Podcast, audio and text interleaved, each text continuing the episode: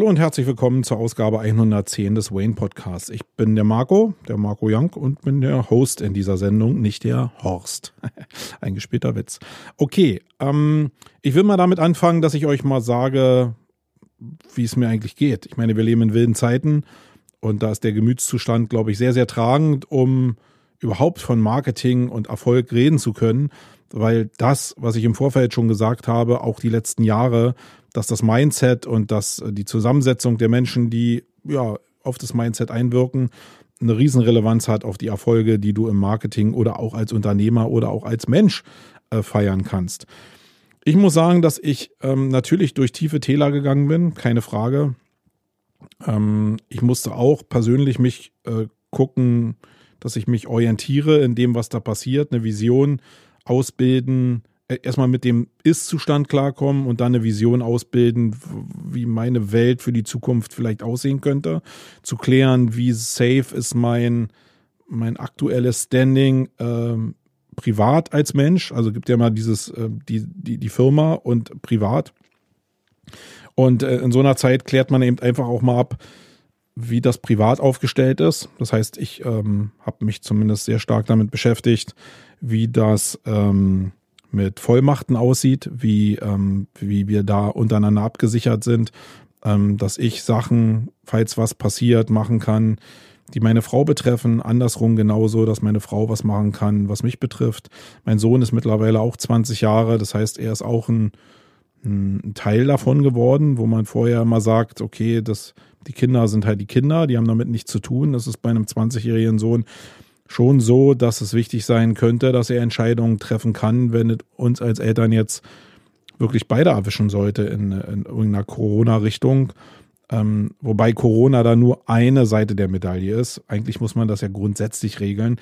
Aber wie es immer so im Leben ist, du schiebst manche Sachen vor dir her und dann wirst du mit der Nasenspitze drauf gedrängt. Und das war in unserem Fall so. Wir haben eine ganze Menge Vollmachten schon vorher gehabt. Aber ähm, die ganzen Sachen zu überprüfen, gerade wenn sich Konten nochmal geändert haben und so Zuständigkeiten sich geändert haben, ähm, da einfach nochmal ja, so ein so ein, so ein, so ein 2020er Stempel raufzumachen, das macht, glaube ich, Sinn. Und damit habe ich mich extrem beschäftigt. Äh, ich habe mich mit Sachen beschäftigt, die äh, gar nicht in meinem Denkmuster eigentlich drin waren. Da komme ich auch gleich nochmal zu. Mm, und natürlich war ich auch wie viele andere da draußen ähm, sehr, sehr geschockt erstmal. Ähm, das heißt, ich bin in der ersten Phase eigentlich so durch Ungläubigkeit gegangen. Ähm, mir hat letztes Mal jemand erzählt, das ist so, als wenn man mit einer Virtual Reality Brille so rumläuft und genau so ist es. Man hat so allgemein so die, das Gefühl, dass, dass es sich eigentlich nach nichts anfühlt, aber schon das Gefühl hat, es ist richtig, richtig heftig, was da passiert. Also so eine Situation habe ich auch noch nicht gehabt. Ähm, das heißt, ich bin da so auch durch ein tiefes Tal gegangen, es ist wie so eine Wellenbewegung. Und mittlerweile, ähm, muss ich sagen, bin ich wieder mega motiviert. Äh, wenn jetzt nicht, also der Einschlag, muss man immer dazu sagen, die Einschläge stehen immer eine Ecke weiter. Also jede Mail, die aufgeht, könnte irgendwie ein Einschlag sein ähm, mit Sachen, mit denen man vorher überhaupt nicht gerechnet hat. Deswegen bin ich da schon sehr vorsichtig. Aber eigentlich muss ich sagen, geht's mir aktuell ganz gut. Und eigentlich das, was immer meine starke Stärke war, das habe ich jetzt, ähm, ja, habe ich so das Gefühl, dass ich das ein bisschen besser wieder in den Griff bekommen habe. Und das ist in der Basis ja eigentlich, dass ich mich darauf besonnen habe, wo ich eigentlich hergekommen bin. Nämlich, ich habe als One-Man-Show gestartet oder bin als One-Man-Show gestartet, habe dann den Stempel Agentur raufgeknallt und bin dann irgendwann zur Agentur geworden mit äh, Mitarbeitern und mit Strukturen und mit allem, was da dran hängt ähm, ich habe aber meine Wurzeln nie vergessen, so dass ich auch jederzeit nachvollziehen konnte, wie sich Freelancer zum Beispiel fühlen da draußen, welche Nöte äh, die haben, welchen Bedürfnissen die äh, standhalten müssen. Und dennoch bewege ich mich aktuell in so einer äh, Welt von Menschen, die eben Agenturen führen, weil ich selbst auch eine Agentur führe. Und da sind Themen wie Mitarbeiterführung und so halt wirklich existenziell. Und da habe ich aber ja eine Vision jetzt irgendwie, dass ich gerade durch diese Trennung meiner Personenmarke zu der Agenturmarke einfach wieder Freiheiten gewonnen habe, wo ich mich auf das, was ich früher gemacht habe und was mir auch viele Erfolge ermöglicht hat, mich darauf einfach wieder besinnen kann, indem ich hier zum Beispiel freier podcasten kann, was erzählen kann, was die ganze SEO-Welt oder Online-Marketing-Welt faktisch angreifen könnte oder auf den Kopf stellen könnte oder zumindest hinterfragen könnte. Eigentlich hinterfrage ich ja immer nur oder stelle bestimmte Thesen auf dass ich das hier freier machen kann, weil auf einer Agenturseite, äh, wenn du da so freie Fragen stellst, was macht das für einen Sinn, wenn du einfach ein Kunde will nie Un Unsicherheit haben, sondern ein Kunde will immer Sicherheit haben. Und wenn du da jemand hast, der einfach so dicht in der Szene, so dicht in der Welt drin ist und auch über Unsicherheiten ähm, redet, dann ist das natürlich so ein fortgeschrittenes Level. Aber da sind ja die meisten Kunden nicht, die man zumindest haben will. Ähm, und viele Leute, die dazugehört haben, gerade bei Wayne auf der Sumago-Seite, werden nie die Kunden von Sumago werden. Ich meine, das ist ja die klassische Erkenntnis. Es gibt eine Welt der Szene, die wir mit der Campix eben auch bedienen, wo ich auch Teil davon bin.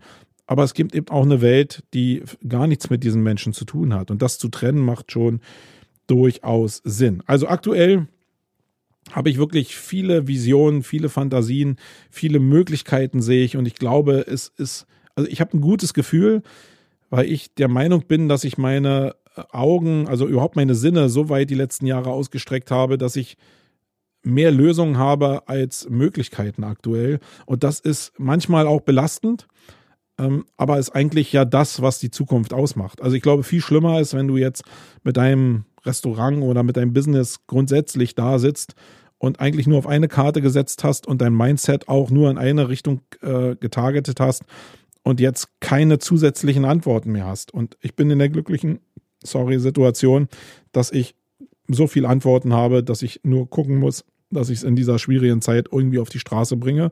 Und da sind so Themen wie ähm, ja, KfW-Kredite und so für die Zukunft sicherlich eine Denkweise, um da sich neu zu positionieren. Und ich bin mir ziemlich sicher, die Welt wird einfach neu erfunden in vielen Teilen.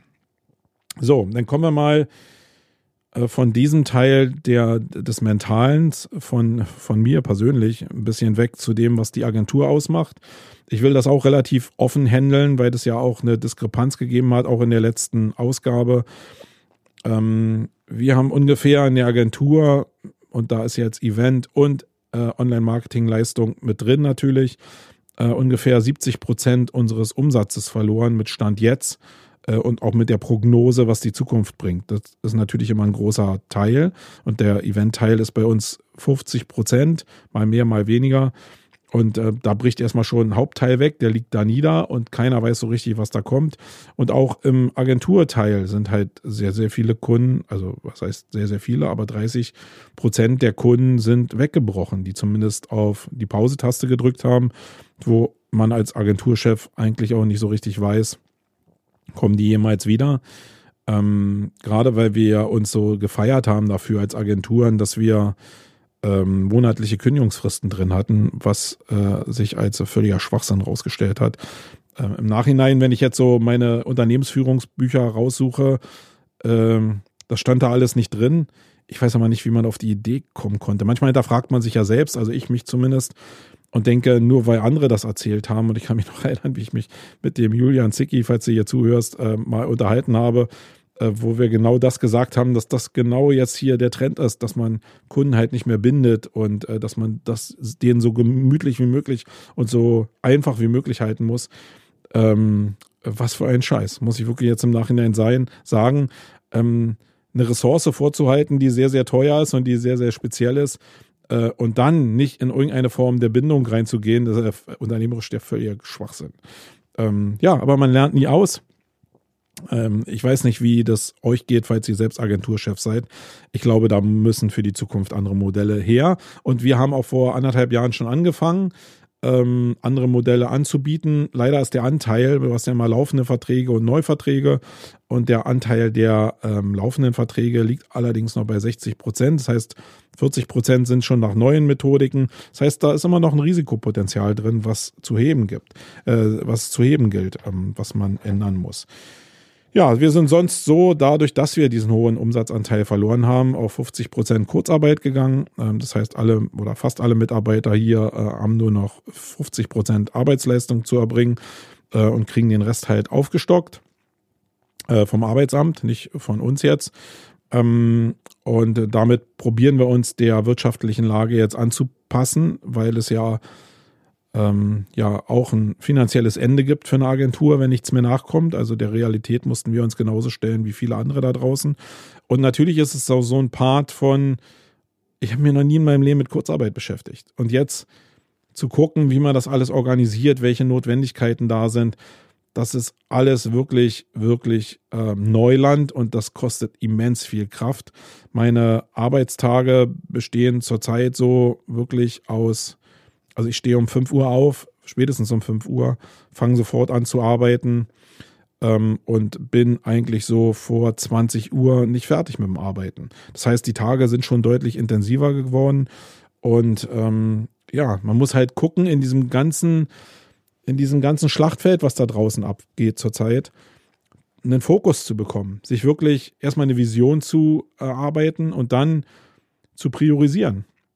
Ich glaube, dass die große Challenge, die alle zurzeit vorhaben, die unternehmerisch tätig sind, äh, wenn sie nicht sowieso vom Erfolg faktisch jetzt überrannt werden und das gibt natürlich andere Probleme wieder mit sich. Ich meine, wir haben jetzt eine ganze Menge verloren. Es gibt aber sehr viele Shops da draußen, die in den richtigen Kategorien unterwegs sind, die aktuell sich wirklich in den Wolf arbeiten und die erstmal gucken müssen, wie sie im Schichtsystem ihre ganzen Leute äh, dazu bringen können, wirklich äh, das größte Maß an Umsatz auch auf die Straße zu bringen, dann mit den Retouren auch klarzukommen hinterher. Da hängt ja auch eine Menge Rattenschwanz dran. Und man hat trotzdem Probleme. Man hat dann zwar mehr Umsatz, aber man hat vielleicht dann auch mehr Retouren in der Zeit. Ähm, das ist alles nicht so einfach, aber es ist natürlich cooler mit Möglichkeiten umzugehen und mit Umsatz umzugehen, als mit keinem Umsatz umzugehen. ähm, deswegen ähm, mal gucken. Ähm, was sich so rauskristallisiert hat, ist, dass manche Sachen, die wir hier in der Agentur hatten, sich wirklich bezahlt gemacht haben. Das heißt, ähm, ähm, ich bin sicherlich eine spezielle Persönlichkeit und habe spezielle Herangehensweise an bestimmte Menschen. Und bei der Mitarbeitergewinnung habe ich da vielleicht auch nicht immer das glücklichste Händchen gehabt oder da war einfach ein Mismatch da. Ähm, in den letzten, im letzten Jahr gerade speziell habe ich eine Menge darauf geachtet, irgendwie auch von den Mitarbeitern das auf einen Personenkreis zu reduzieren, ähm, die halt passen, die Bock haben und die wirklich anpacken wollen. Und da bin ich echt super dankbar für, dass ich jetzt so ein, ja, eine Stammmannschaft habe, die super funktioniert. Und ich habe jetzt so eine kleine Denklücke drin gehabt, weil man natürlich mit diesem Funktionieren und mit diesem Motiviertsein immer den Menschen eingestehen muss, dass die sich, so wie ich es vorhin beschrieben habe, auch in bestimmten Wellenphasen befinden. Jeder hat seine eigene Perspektive und jeder kommt nicht gleichzeitig aus seinem persönlichen Loch raus, sondern jeder kommt unterschiedlich aus dem Loch raus. Und vielleicht ist es auch so ein Teil des Unternehmertums, dass der Chef eben mit mehr Motivation rumrennt als die Mitarbeiter. Also ich glaube, das ist schwer, aber insgesamt habe ich ein sehr gutes Gefühl, dass vom Mindset eigentlich jetzt so ein Stamm da ist, der, der, passt und mit dem man durch so eine schwierige Zeit durchgehen kann. Ähm, und das ist eine Sache, die grundsätzlich jetzt nicht nur eine Reflexion von uns ist, sondern die, glaube ich, in einer Welt, die davon geprägt war, gerade im Online-Marketing, dass Personal über Personal eingestellt wurde und eigentlich wenig Fragen gestellt wurden. Hauptsache, die Jobs sind abgearbeitet worden, dass das in so einer Phase Agenturen oder Unternehmen auf die Füße fallen kann. Gerade wenn es um kreative Prozesse geht und nicht um skalierbare Prozesse.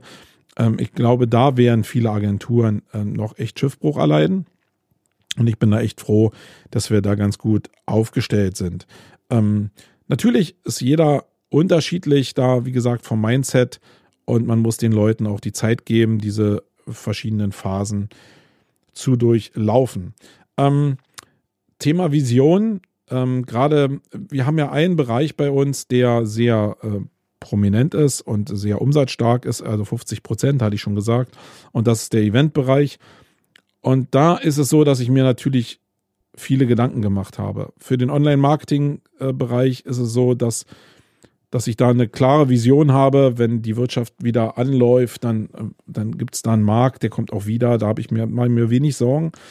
Für den Eventbereich mache ich mir wirklich deutlich mehr Sorgen und da habe ich mir auch deutlich mehr Gedanken gemacht, was da in der Zukunft passieren kann. Und die Frage ist jetzt natürlich, wenn du sehr viele Visionen hast und Möglichkeiten ausprägst, weil du vielleicht jetzt diese Möglichkeit hast, die auch für dich zu entwickeln, dann ist es ja immer noch die Frage, ja, wann macht man wo, was, mit wem? Äh, wo ist die Priorisierung? Und das struggle ich aktuell so ein bisschen, dass es natürlich so ist, dass du für manche Babys, die du jetzt neu erfindest, mit 100% losrennen könntest, Chaka schreien könntest, ähm, aber das natürlich auch wieder wie immer im Unternehmertum der falsche Weg sein könnte. Ähm, und deswegen ist also sicherlich auch viele Ideen zu haben, auch eine Bürde, aber auf der anderen Seite, was ich schon sagte, ist ähm, ja eigentlich der Tod von Unternehmertum ist äh, das überhaupt gar nicht mehr zu haben. Ähm, eine Sache ist noch, glaube ich, die noch äh, unternehmerisch wichtig ist, aktuell zumindest von unserer Warte, äh, dass sich das Thema Homeoffice ähm, für uns als falsch anfühlt. Es ist eine Gelegenheit, Prozesse, die vorher nicht da waren und die auf Zurufen basiert haben, wirklich in Strukturen zu bringen. Dafür finde ich die Situation super und äh, bei aller Scheiße freue ich mich darüber, dass das da ist.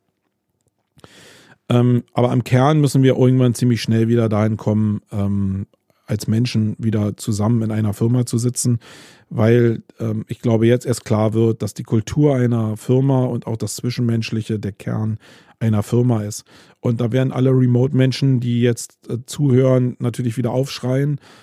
Ähm, wenn du digital arbeitest, gerade in Sachen von Programmierung, ich glaube, das liegt halt sehr stark an dem, an dem Geschäftsmodell.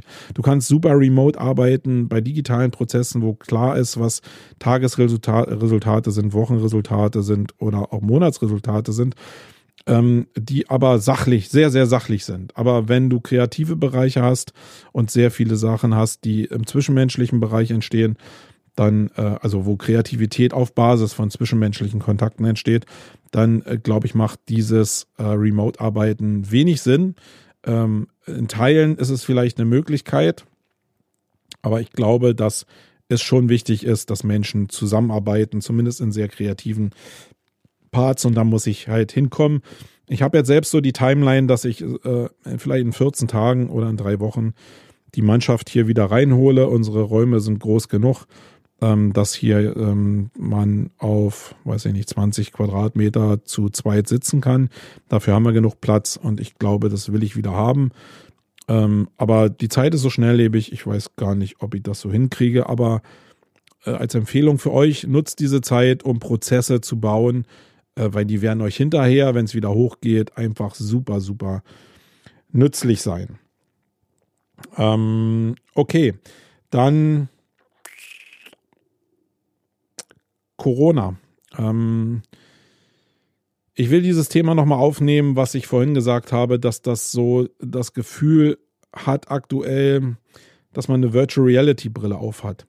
Und ich habe es ja im letzten Podcast schon beschrieben, dass es so ja viele Leute gab, die gesagt haben, das kann mir jetzt nicht auf die Füße fallen, dass ich jetzt gut vorgesorgt habe und dass ich ja sehr viele Kunden habe und dass ich bis zum Jahresende Cash habe. Da hatte ich meine Meinung im letzten Podcast ja schon zugesagt. Ich glaube aber auch, dass es einfach, ja, man erfasst sehr wenig Sachen. Oder man hat immer seine eigene Perspektive. Und ich erwische mich jeden Tag dabei, äh, dass ich mich mit Menschen austausche. Und ich habe zum Glück die Möglichkeit, in vielen Gruppen, die ich mir vorher schon erarbeitet habe, mich auszutauschen. Und es kommen, es ist eigentlich jetzt aktuell eine Zeit, wo kein Tag vergeht, nicht, fast nicht eine Stunde vergeht, wo ich von jemand anders eine neue Perspektive komme, äh, bekomme und denke, ja, stimmt, das hatte ich vorher überhaupt noch gar nicht auf dem Schirm. Also ähm, nehmen wir mal den Eventbereich. Also selbst wenn der Eventbereich wiederkommt, dann ist es ja nicht so, dass du, zumindest als großes Event, wenn ich jetzt mal die Rockstars nehme oder auch andere große Formate, die, wo sehr viele Beteiligte sind, dass es so unbedingt sicher ist, dass die Leute, die jetzt von 0 auf 100, äh, von 100 auf 0 runter reduziert wurden, dass die dein Event noch ausstatten können. Also so ein Ding wie die, die Rockstars basiert natürlich darauf, dass es viele Freelancer gibt, dass es noch Firmen gibt, die so eine Sachen ausstatten und man muss wissen, dass diese Firmen sehr stark auf Freelancer zurückgreifen und ob es die alle noch gibt, dann für die Zukunft, das ist noch ein anderer Markt. Das heißt, viele schielen ja einfach darauf, okay, kann ich jetzt, gibt es überhaupt einen Markt, dass ich Tickets verkaufen kann? Gibt es eine gesetzliche Regelung, äh, dafür, dass ein Event überhaupt stattfinden kann. Aber selbst wenn die beiden Sachen da sind, heißt das noch lange nicht, dass genug Ausrichter da sind und äh, Eventfirmen äh, oder Messebauer da sind, die dann dein Unternehmen in dem wieder anziehenden Markt denn überhaupt ausstatten können. Und wenn es denn ein reduziertes Angebot gibt, werden natürlich vielleicht auch die Preise steigen, vielleicht aber auch nicht. Das weiß ich halt nicht so. Aber es soll nur sagen, die, äh, die Antworten sind teilweise nicht so einfach. Und es fehlt manchmal eine Perspektive, um eine Gesamtlage einfach beurteilen zu können. Ich habe mich zum Beispiel letztes Mal mit Leuten aus dem Hotelbusiness unterhalten, die mir auch gesagt haben, dass natürlich die vom 80 Prozent ihres Umsatzes verloren haben und echt ins Struggeln kommen oftmals. Und das aber in einem Modell passiert, wo neue Hotels aus dem Boden gestampft worden sind mit billigem Geld eigentlich so, was schon die letzten Jahre in den Markt gedrückt wurden und da eigentlich ja nur mit Schulden ähm, und mit Umsatzprognosen für die Auslastung gearbeitet wurde. Und dass es nicht verwunderlich wäre, wenn da das ein oder andere Kartenhaus in sich zusammenbricht, weil das einfach ganz straight in Richtung Kapitalziel getrieben wurde. Nicht mit der Option, dass diese Häuser halt schnell in die Auslastung kommen, sondern ähm, also, sondern mit der Option, dass die schnell in die Auslastung kommen und nicht, dass die bei Corona 80 Prozent ihre oder 100 Prozent ihres Umsatzes verlieren. Also dieser Ketteneffekt, den wir ja auch im Einzelhandel, im Nahrungseinzelhandel auch gesehen haben, dass die Supermärkte durch Verdrängungseffekt auch ähm, ähm, ein Maximum an Filialen gebaut haben, auch über Kredite und über die günstigen Finanzierung über Immobilien. Ähm, das ist auch ein Kartenhaus, was ziemlich schnell zusammenbrechen kann. Und genauso ist es bei den Agenturen. Ich bin mir nicht sicher, natürlich hat es uns jetzt relativ heftig getroffen, äh, aber die Agentur, die jetzt da draußen sich zum Beispiel nur auf Tourismus spezialisiert hat, äh, und erfolgreich war die letzten Jahre, die hatte grundsätzlich keinen Fehler gemacht. Und die Agenturen, die sich jetzt damit rühmen, dass sie noch sehr gute Kundschaft haben, weil sie auf den richtigen Pferden sitzen, die können sich entweder glücklich schätzen, aber dann ist eben dieses Wort Glück halt so präsent, dass man eigentlich nicht überheblich sein sollte.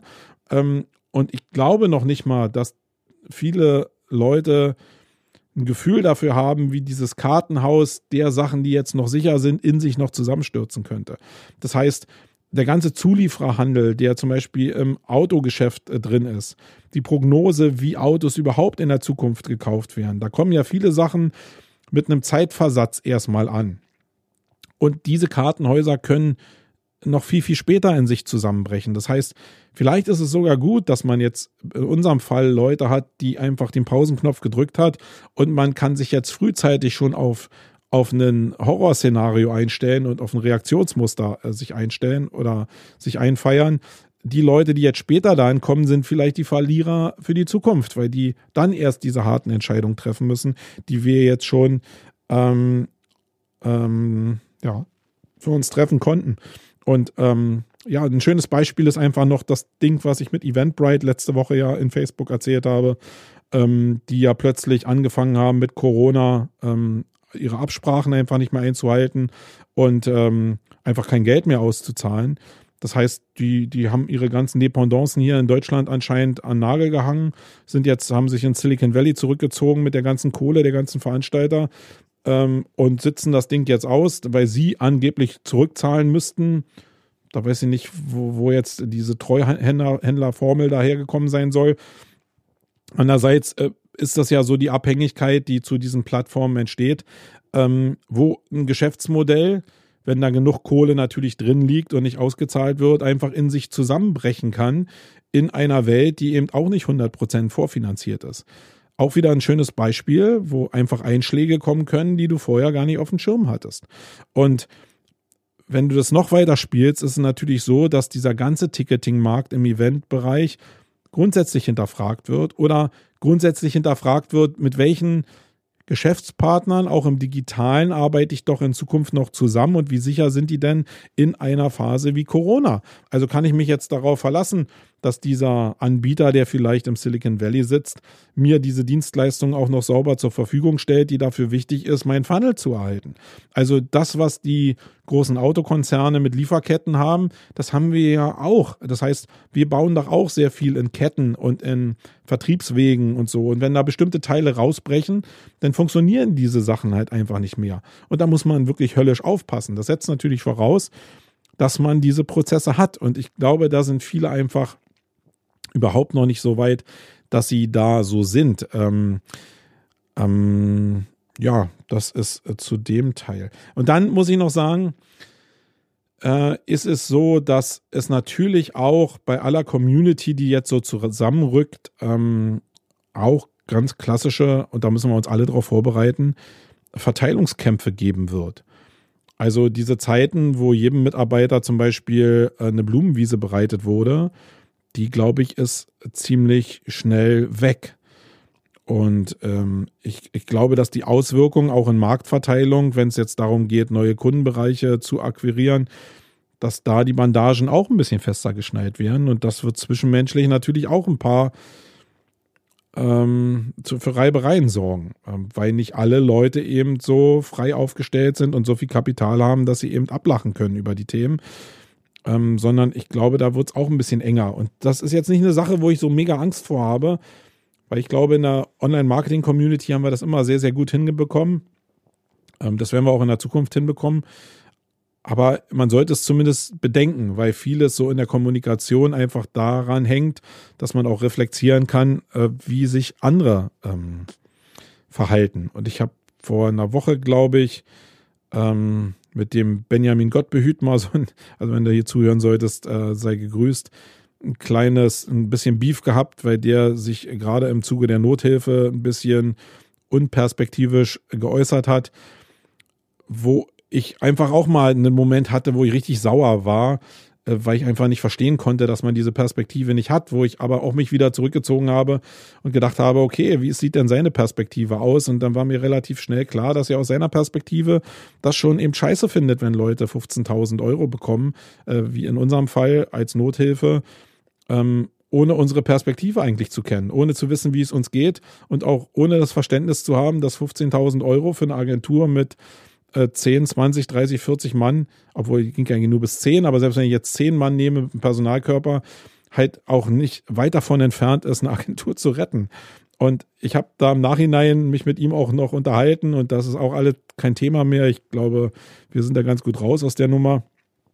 Ähm, und einfach um die Perspektiven mal auszutauschen, weil das ja auch so ein Lernprozess ist und viele aus der Community sind halt auch Freelancer, sind immer Freelancer geblieben, haben diese Brille von Agenturgeschäft überhaupt gar nicht. Und da kann es natürlich eine sehr, da kann es Missverständnisse geben, weil jeder in seinen, aus seinem Blickwinkel guckt.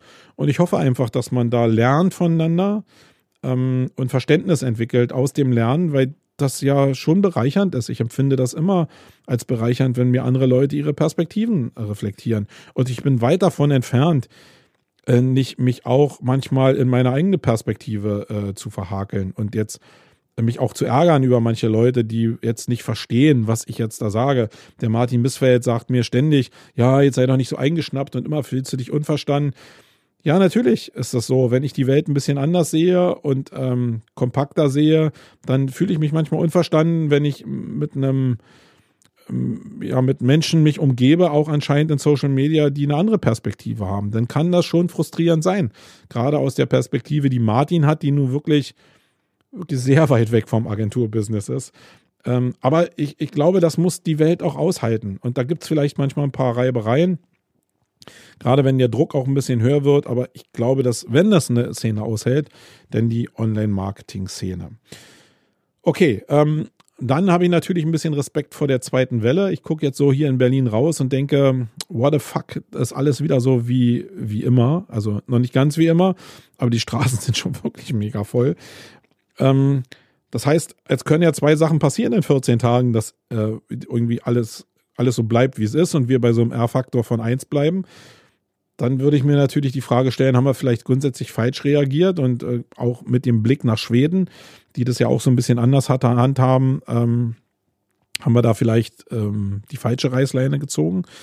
Ich glaube aber eher, und das wirklich Glauben, wer weiß es schon, ähm, ich glaube, dass wir wieder einen Anstieg erleben werden und die Frage ist, was kommt dann? Ich glaube, dann werden die ganzen Prozesse nochmal in Frage gestellt und dann werden die Leute auch noch unsicherer.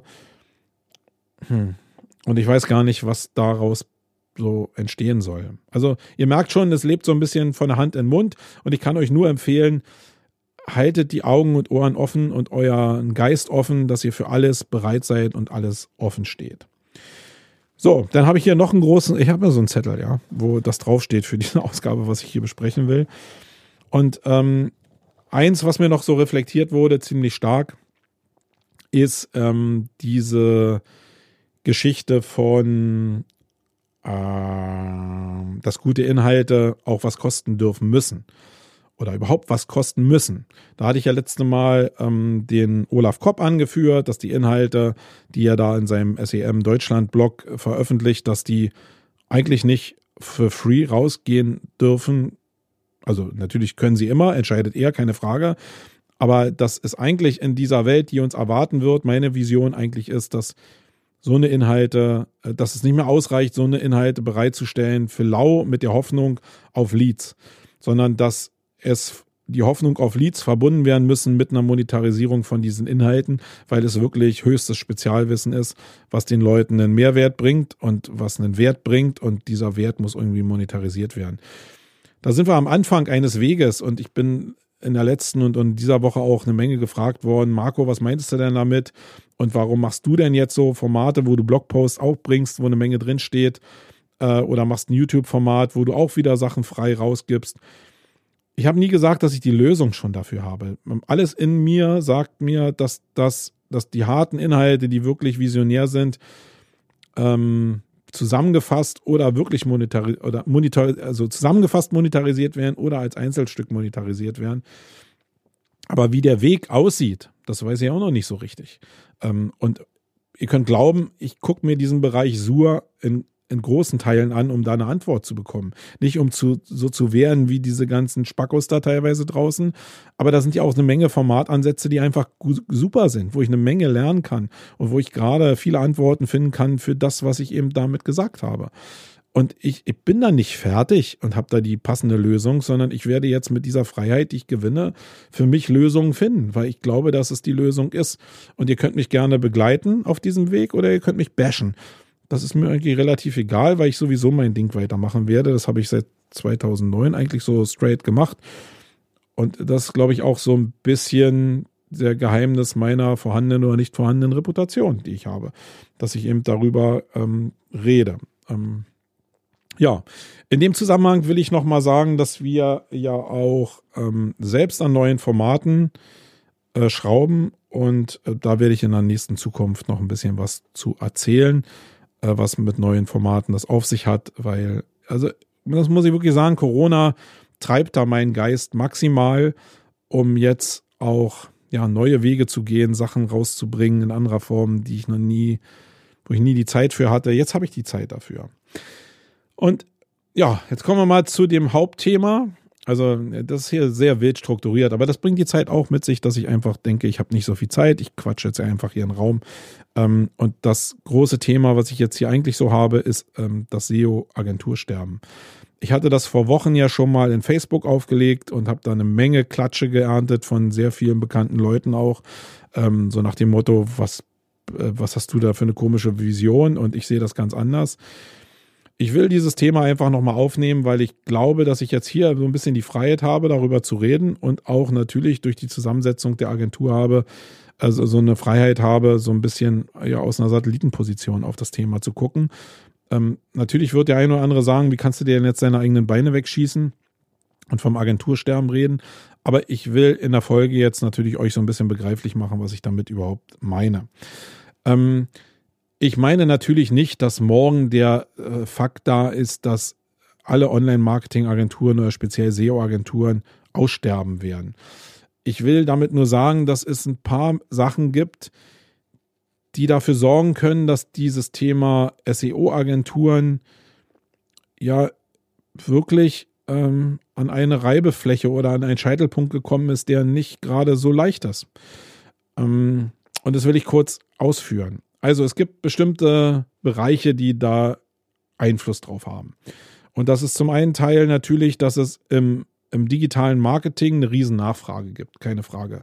Und im digitalen Marketing ist SEO auch ein wichtiger Bestandteil. Also da rüttel ich ja überhaupt gar nicht dran, sondern das ist so. Und wenn man das prognostiziert, wie viel Umsatz noch da wäre für dieses, für diesen Marketingkanal SEO, dann bin ich völlig bei euch. Dann dürfte es eigentlich überhaupt gar kein Problem geben für SEO-Agenturen im klassischen Sinn.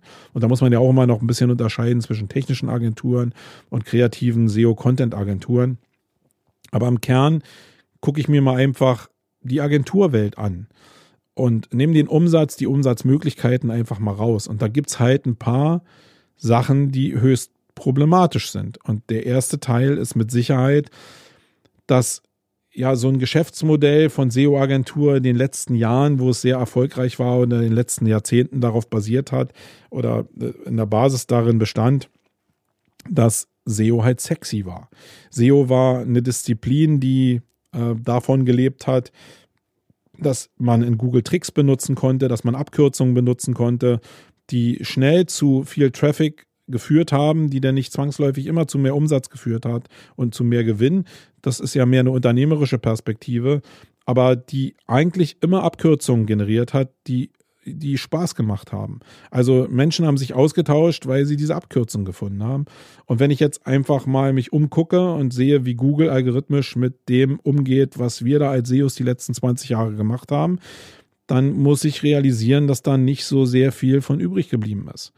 Das heißt, jetzt ist es so, dass wir den Leuten sagen, hey, äh, wir fangen jetzt mit SEO an, ja, wir strukturieren dein Content und ähm, wir hauen Hülsen raus oder wir schaffen neue Inhalte. Ähm, aber rechne damit, dass du innerhalb von sechs bis zwölf Monaten die Ergebnisse erst sehen wirst. Dann gibt es natürlich Ausreißer, wo du einfach eine Informationsarchitektur äh, umstellst oder auch klassische Title Description umbaust ähm, weil sie vorher wirklich falsch waren, wo du noch Ausreißer hast, die dann eben schnell nach oben kommen. Aber im Kern ist es ja oftmals so, dass du Spielwiesen ähm, findest, wo es mehr um Strategie für die Zukunft geht, als um die Hauptoptimierungsfaktoren, die jetzt in diesen einzelnen ähm, Nuancen drin liegen. Und das ist ein Problem, wenn du den Leuten halt sagst, hey, das dauert sechs bis zwölf Monate. Und das ist nicht mal ein Problem, weil die Vision nicht wirklich dahin führen kann, ja auf dem Weg nachher mehr Traffic zu bekommen und mehr ähm, diesen Kanal zu bespielen, sondern weil die Leute, die jetzt frisch in den Markt reinkommen, und ich meine da jetzt nicht mit die budgetstarken großen Umsatzfirmen, die sowieso digital schon aufgestellt sind und wo merke, ein Problem auch, die Agenturlandschaft schon eigentlich äh, deutlich verteilt ist. Und da kommen wir noch zu einem anderen Problem nachher. Ähm, die Leute, die im digitalen Marketing anfangen, die haben ein bestimmtes Budget, was sie sich vornehmen, äh, da zu investieren. Und die haben, das sind natürlich auch Menschen. Die haben nicht hundertprozentiges Verständnis dafür, wie, wie das alles funktioniert, sondern die rennen vielleicht auch dann dem hinterher, wo das am schnellsten einen Erfolg bringen könnte. Und wenn ich jetzt einfach nur Sachen nehme wie Performance Marketing oder ja, bestimmte Vertriebshebel. Und da nehme ich jetzt mal Sur mit rein und auch gerade die Kommunikation innerhalb von Sur mit Vertrieb mit rein, dann ist das, was SEO vor 20 Jahren ausgemacht hat, nämlich dieses, dieses Lebhafte, dieses Performance, dieses Abkürzung gehen, hier noch eine Möglichkeit haben und da noch eine Möglichkeit haben, das ist in SEO nicht mehr und das ist aber in Performance Marketing Schrägstrich SUA vorhanden.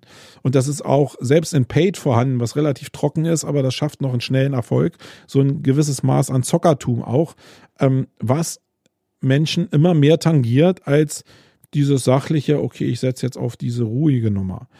Und darin werden Agenturen in der Zukunft zu knabbern haben, wenn sie nicht auch diese lebhaften Bereiche mit aufnehmen, um dann diese lahmarschigen Bereiche mit reinzunehmen, wie SEO ist. Das heißt, wenn ich mich nur auf SEO fokussiert habe in meiner Agentur oder auch als Freelancer, wobei die Freelancer nehme ich jetzt mal vielleicht so ein bisschen raus, da ist die Spezialisierung vielleicht sogar noch sinnvoll, äh, dann werde ich Probleme bekommen, einfach mit der, mit der Präsenz dieser Marketingform. Ähm, und das ist, glaube ich, eine Sache, die zum Sterben von Agenturen führen kann, ähm, weil die einfach ja, zu lahmarschig sind. Auch in der Außendarstellung nicht lebhaft äh, genug rüberkommen. Dann gibt es noch einen anderen großen Bereich und das ist Personal. Ähm, ich glaube, dass es in den letzten Jahren so war, dass Personal immer ein Mangelzustand war und dass wir Leute oder dass Leute in die Agenturen geholt wurden, nur um ähm, ja, Aufgaben zu erfüllen, wenig darauf geachtet wurde, die Chemie der Firma zu erhalten. Da ist das, da kann ich mich jetzt auch nicht in jede Situation reinversetzen. Aber grundsätzlich sehe ich halt einige Agenturen, die mir jetzt auch gerade unter Corona reflektieren, dass sie da schon viele viele Hülsen drin haben. Also jetzt nicht mal arbeitstechnisch, aber so auf menschlicher Basis. Und Hülsen ist jetzt nicht abwertend, also doch ist abwertend gemeint. In dem Kontext, wie da die Beurteilung stattfindet, äh, ist es dann auch so richtig. Das heißt, da wird jetzt sowieso schon eine Menge wegbrechen. Ich nehme mal selbst Kurzarbeit und so jetzt mal raus. Unter dem Druck werden halt sehr viele ähm, Mitarbeiter, also sehr viele Chefs werden sagen, okay, da sind Hülsen, die will ich gar nicht mehr haben in meiner Agentur, da gebe ich das Personal frei. Aber auch Personal wird sagen, du, entweder mein Chef funktioniert in dieser bestimmten Situation jetzt sehr, sehr komisch und legt Zügel an, die ich vorher nicht gewohnt war. Vielleicht, da kommt dieses Spiel von, ja, vorher haben wir die Mitarbeiter so umzirzt und jetzt äh, werden vielleicht die Zügel ein bisschen angezogen. Ich glaube aber auch, das ist noch nicht mal das Hauptproblem das Hauptproblem ist halt einfach, dass SEO und Online-Marketing auf einem wirklich ganz dünnen Fundament stehen.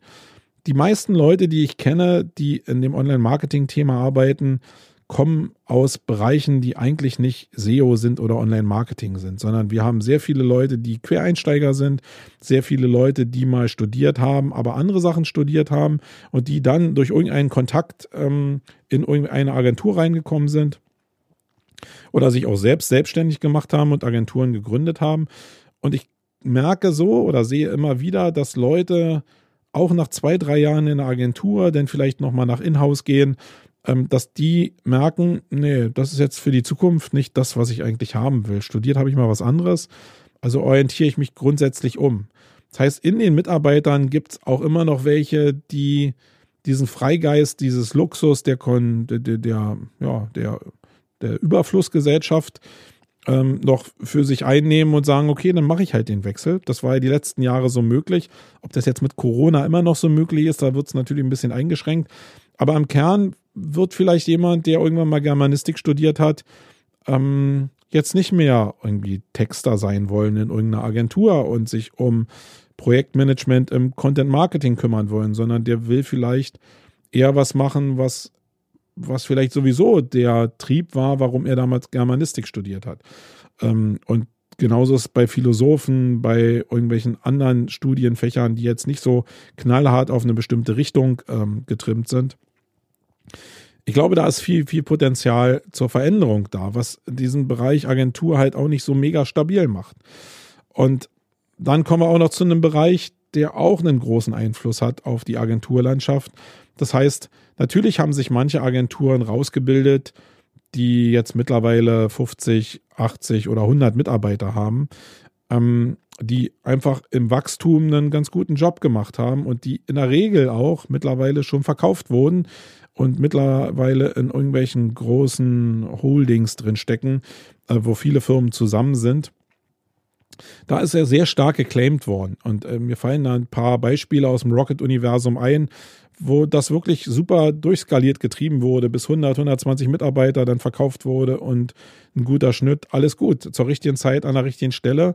Aber ähm, von den Agenturen, die da draußen von, von den großen Budgets gelebt haben, die die großen Konzerne so rausgegeben haben oder die großen Firmen auch rausgegeben haben, ähm, ist ein Wachstum entstanden der aber sehr wackelig ist, dadurch, dass die großen Firmen immer mehr gemerkt haben, hey, wenn ich das Zeug zu mir reinhole, also nach Inhouse hole, dann macht das viel mehr Sinn für mich, weil ich halt einfach die DNA in meinem Personalkörper drin habe. Und wenn ich mir dann so ein paar Berater noch an die Seite setze, die mir externe Reize liefern, dann reicht, reicht das eigentlich auch. Das heißt, die Bewegung aus den Agenturen raus hin zu Inhouse-Abteilungen, die ist schon sehr, sehr massiv. Und ich glaube, man kann sich mit allen äh, Agenturchefs unterhalten. Da ist keiner vorgefeit. Ich glaube, diese Bewegung wird einfach nicht so richtig thematisiert. Äh, sie ist aber da. Das heißt, ähm, viele Menschen aus Agenturen, die dort ausgebildet wurden, sind dann abgewandert in Richtung Inhouse und haben da, und das ist auch einer der großen treibenden Hebel, nicht nur die, die neue Aufgabe, sondern der, der große Hebel ist einfach, dass die in den Inhouse-Abteilungen mehr Geld verdienen. Und das hat ja auch seinen Grund. Ich meine, die meisten Agenturen verkaufen immer noch Stunde gegen Leistung und haben keinen Wertraster.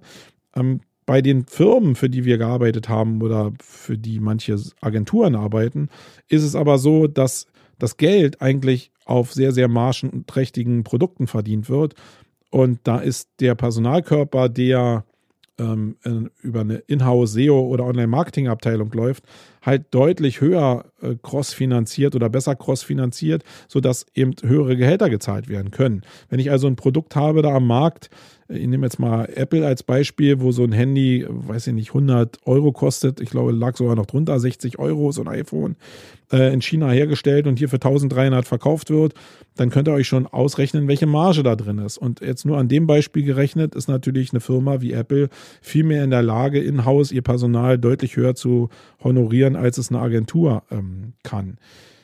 Und das in dem ganzen Zusammenspiel dieser ganzen Faktoren, glaube ich halt, dass das Geschäftsmodell, wie die meisten Agenturen da draußen funktioniert haben in der Vergangenheit, dass das ja so einen Endpunkt aktuell gefunden hat. Ähm, und damit meine ich jetzt wirklich nur das Geschäftsmodell der Agenturen, wenn man darauf schielt, große Budgets abzuarbeiten. Und da gibt es aber natürlich noch andere Geschäftsmodelle, nämlich Geschäftsmodelle, die ich ja in den letzten Jahrzehnten immer so verteufelt habe, die ich immer so als äh, die, die dunkle Seite von SEO auch betrachtet habe. Und das sind die Leute, die immer schon kleine KMUs äh, in ihren kleinen Budgets abgeholt haben und dann eine skalierte, wertbasierte Leistung dagegen gerechnet haben. Und das war natürlich immer so der Fall, dass bei den, gerade bei den schwarzen Schafen, die dann immer sehr präsent sind, äh, die nicht vorhandene Leistung eigentlich so äh, im Vordergrund stand. Aber es setzt ja, also es wird ja nicht torpediert dafür, dass ich für einen bestimmten kleineren Betrag für ein KMU eine bestimmte standardisierte Leistung anbiete. Und das ist das, was in dem Agenturverständnis allgemein nie so richtig da war bei den großen Agenturen, weil die großen Budgets ja da waren. Und ähm, in dem Zusammenspiel, glaube ich, muss es eine bessere Mischung geben zwischen ja, kleineren Budgets und größeren Budgets oder eine grundsätzliche Verlagerung hin zu anderen Modellen, die SEO-Agenturen halt haben müssen. Gerade weil bestimmte Bereiche eben sich auch umlagern werden, wie ähm, ich eine Menge Agenturen, die zum Beispiel noch Link-Building anbieten. Und äh, da sehe ich überhaupt gar keine Zukunft mehr. Das wird, jetzt funktioniert das noch, aber wenn ich jetzt ein, zwei Jahre in die Zukunft blicke, dann wird diese ganze Richtung Link-Building durch Mentions ersetzt, also durch Erwähnung, äh, in großen Teilen zumindest, das ist meine Vision, und dann ist dieser Bereich auch weg. Das heißt, da sind viele Bereiche, die noch kritisch sind. Und ich will auch nicht sagen, und das ist das, wo ich vielleicht auch dann falsch verstanden wurde und was auch nicht in so einen Facebook-Post reinpasst. Das gilt auch nicht für alle Agenturen. Agenturen zum Beispiel, die noch Tools anbieten zusätzlich, wie jetzt eine Search Metrics oder eine, eine Systrix, obwohl die gar keine Agenturleistung, glaube ich, im klassischen Sinne anbieten. Aber ihr wisst, was ich meine. Da ist das ähm, sicherlich besser verwurstelt. Da gibt es mehr Abhängigkeiten zu dem Tool, dass man da zusätzliche Dienstleistungen anbieten kann.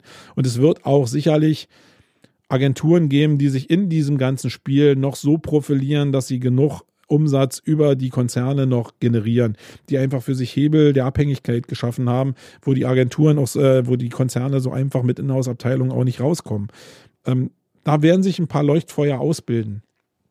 Ähm, aber ich glaube, in dem Zwischenbereich, da wird es viele Agenturen einfach ja, zerreißen, würde ich jetzt mal behaupten. Oder zumindest wird es, das ist so mehr meine Tendenz, wo ich so, was ich so mitbekomme von anderen, dass die Agenturchefs auch nicht mehr so richtig Spaß daran haben an diesem, an dieser Art von Geschäftsmodell. Und das kann dazu führen, zumindest bei dem Teil, den ich beobachte, wo eben sehr viele Leute aus meiner Urszene da sind, ähm, die jetzt Agenturen führen, dass da es zu einem Agentursterben kommen könnte. Ich weiß persönlich auch nicht, ob ich in drei, vier, fünf Jahren auch mit der Option Corona ob ich äh, oder wie ich dastehen werde in dem Bereich.